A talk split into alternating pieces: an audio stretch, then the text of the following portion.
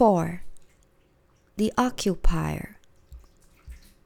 She's the kind of person who believes the message on the till received.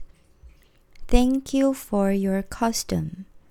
She never stands forward of this notice, never, or speaks to the driver. When a letter come addressed to the occupier, she first of all makes what? A cup of tea? Yes, then sits at the kitchen table to open it. She opens it and reads it as carefully as if it were a letter from her own son, who now lives in America. Canada, actually. She's the kind of person who believes the lucky numbers have been selected. Toronto, just for her, which in a way, of course, they have.